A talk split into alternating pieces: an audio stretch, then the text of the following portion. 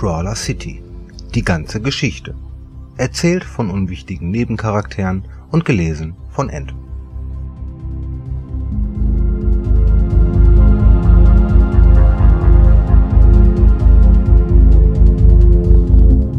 Der Anfang vom Ende. Was vor der ersten Crawler City geschah. Und so nimmt es seinen Lauf.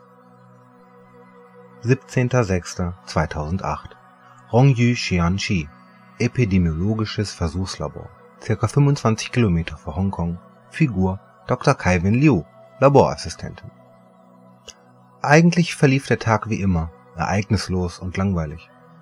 Natürlich war es für Kaiwen eine Ehre gewesen, als Laborassistentin unter Professor Taichi Shen an der neuen Versuchsreihe zum HRV14 arbeiten und forschen zu dürfen aber langweilig war es mittlerweile dennoch geworden. Seit mehreren Wochen war sie nicht mehr als eine bessere Laborantin, und ihrer Meinung nach vergeudete sie nur ihre Zeit. Aber dass man nicht einfach jeden dahergelaufenen Laboranten in das Labor lassen konnte, leuchtete ihr ein. Doch immer mehr beschlich die junge Frau das Gefühl, dass mehr ihre Zugehörigkeit zur Partei sie in diesen Posten gebracht hatte, als ihre Fähigkeiten in Bio und Virologie. Dementsprechend hatte Kaiwen sich stur dem größten Problem des ganzen Unterfangens zugewandt, jener Mauer, an der Professor Shen nicht vorbeikam. Hauptsache den Geist bewegen und arbeiten lassen, während sie wie ein einfacher Laborant Petrischalen überwachte und Versuche vorbereitete. Kaiwen saß an einem Schreibtisch in Labor 11, welches voll von Brutkästen war, spärlich erleuchtet. Sie saß gerne hier, nur begleitet vom leisen Summen der Brutkästen und studierte unbehelligt ihre Unterlagen. Sicherlich waren eigene Notizen auf nicht zertifizierten Endgeräten verboten, aber sie konnte besser altmodisch mit Papier arbeiten. Sie musste ihre Daten und Erkenntnisse mit der Hand schreiben und in ihrer Schrift lesen können, und sie nahm sie auch immer wieder mit nach Hause. Verbiss sie sich in einem Projekt, dachte sie rund um die Uhr daran, im Auto, in der Dusche, beim Essen. Einmal verbissen ließ Kaiwen nicht locker, bis das Problem gelöst war. Und Kaiwen hatte vor einem gewaltigen Problem gestanden. Professor Shen arbeitete daran, HRV-14 geplant und kontrolliert freisetzen zu können. Sicherlich ein Verstoß gegen den Biowaffenvertrag, aber wer wusste schon, woran Amerikaner oder Europäer arbeiteten. Problematisch daran war nicht das Virus selber. Es erzielte unter Laborbedingungen hervorragende Ergebnisse, aber leider nur dort. Im Praxistest schaffte das Virus nicht, einen Wirt schneller zu befallen als das Immunsystem eines normalen Individuums darauf reagierte. Stets wurde der Virus, vereinfacht ausgedrückt, schneller besiegt, bevor er Schaden anrichten konnte. Dieses Problem hatte Calvin lösen können und nun bereitete sie sich darauf vor, nicht nur ihre Idee Professor Shen zu präsentieren, sondern ebenso ihre erste erfolgreiche Versuchsreihe Natürlich war es gegen jede Vorschrift gewesen, auch einige Sicherheitsregeln hatte Kaiwen umgehen müssen, aber es war für das Wohl Chinas. Das wird er verstehen müssen und meine Brillanz endlich erkennen, dachte Kaiwen und raffte ihre Papiere zusammen. Langsam erhob sie sich, schüttelte leise Bedenken ab und verließ das Labor, um Professor Shen Bericht zu erstatten. Die Idee war brillant gewesen, einfach, aber brillant. Das Immunsystem eines Individuums erkannte das HRV14 zu schnell und zerstörte es zu schnell, bevor es zu einer brandenden Infektion kommen konnte. Zu schnell, um es als Waffe nutzen zu können. Dies hatte Dr. Liu ändern können, indem sie sich an Coronaviren orientierte.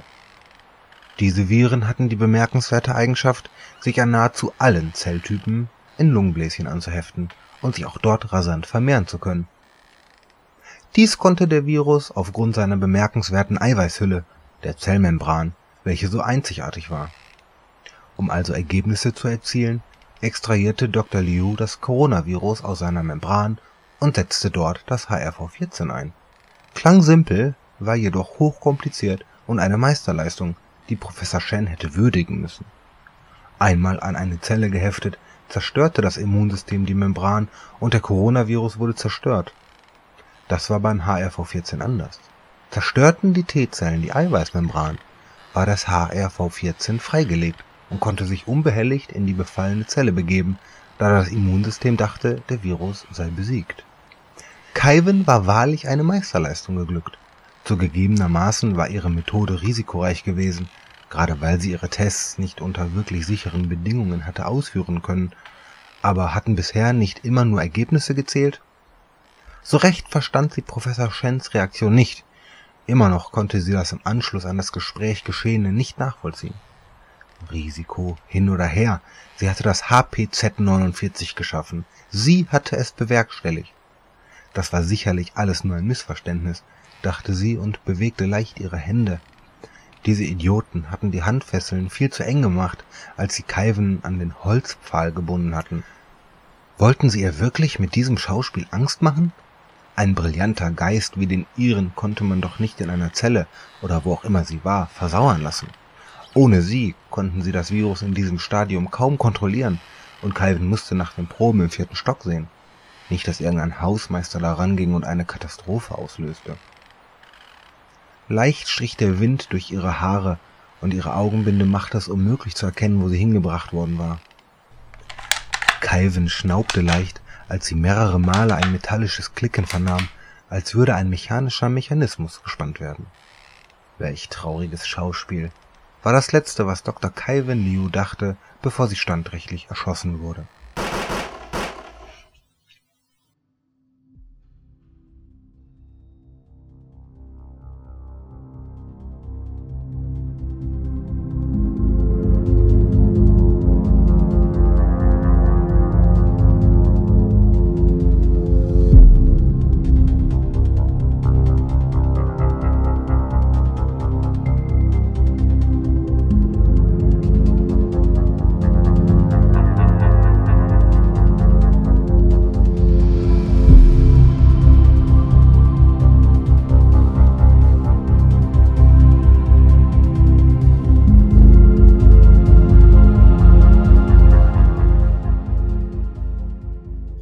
Vierzehnter Zwölfter zweitausendacht. Frankfurt an der Oder Bahntrasse Fahrtrichtung Westen. Figur Jürgen Neuss.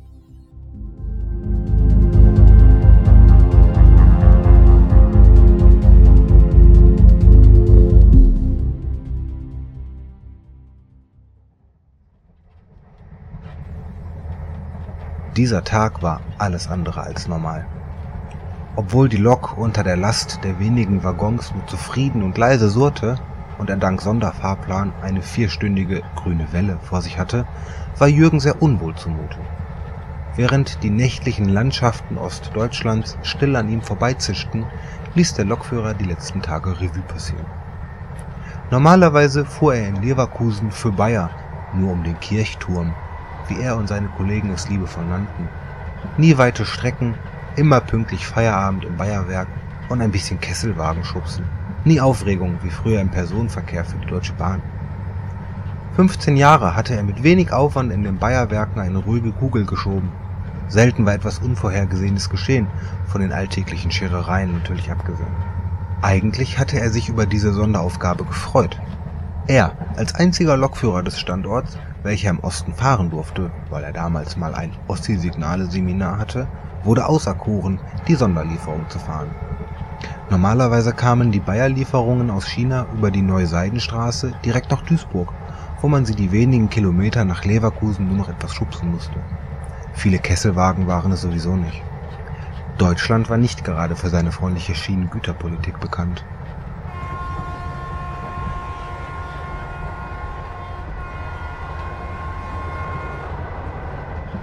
Diesmal sollten aber die Güter direkt an der Grenze zu Polen abgeholt und zugestellt werden, warum auch immer. Während vor Jürgen sich ein haltzeigendes Signal ankündigte und er völlig mechanisch die Geschwindigkeit reduzierte, dachte er weiter über seine Fracht nach. Es war schon seltsam. Im Regelfall kamen die Bayerplöre halt in Kesselwagen. Alles andere lief mittlerweile über LKWs. Dementsprechend groß war seine Überraschung, als der russische Kollege ihm die vier Container-Tragwagen übergab. Ebenso merkwürdig waren die Anweisungen der ganzen Eisenbahnministerien und Bundesämter von jedem Staat, durch welche die Container über die neue Seidenstraße gekommen waren. Auch das deutsche Eisenbahnbundesamt hatte die Anweisung vergeben, dass die Wagen nach Übergabe nicht zu prüfen seien, sondern die Abfahrt direkt nach Ankupplung erfolgen könne. Sowas hatte Jürgen noch nie gehört und zeigte nur den Verfall von deutschen Qualitätsstandards, dachte Jürgen, während er mittlerweile vor dem haltzeigenden Signal stand, mitten in der Pampa. Natürlich hatte er die Wagen trotzdem geprüft. Wie bescheuert muss man denn sein, sich Waggons an den Hintern zu pappen, ohne zu wissen, ob die überhaupt noch fahrtauglich sind. Die Strecke war schließlich 11.000 Kilometer lang und wer weiß, wie die Infrastruktur jenseits der deutschen Grenze aussah. Viele Wagen, die sie in Duisburg abholten, sahen oft aus, als kämen sie direkt aus Kriegsgebieten. An seinen Wagen jedoch hatte Jürgen wenig auszusetzen gehabt, so fabrikneu wie sie aussahen. Auch die aufgesetzten Container sahen hervorragend aus, sowohl Wagen auch Container waren scheinbar noch nie benutzt gewesen. Lediglich das Tropfen von Flüssigkeiten unter zwei der vier Wagen waren ihm aufgefallen, es hatte in Polen sicherlich noch geschüttet wie aus Eimern. Dass alles andere an den Wagen staubtrocken gewesen war, war ihm nicht aufgefallen.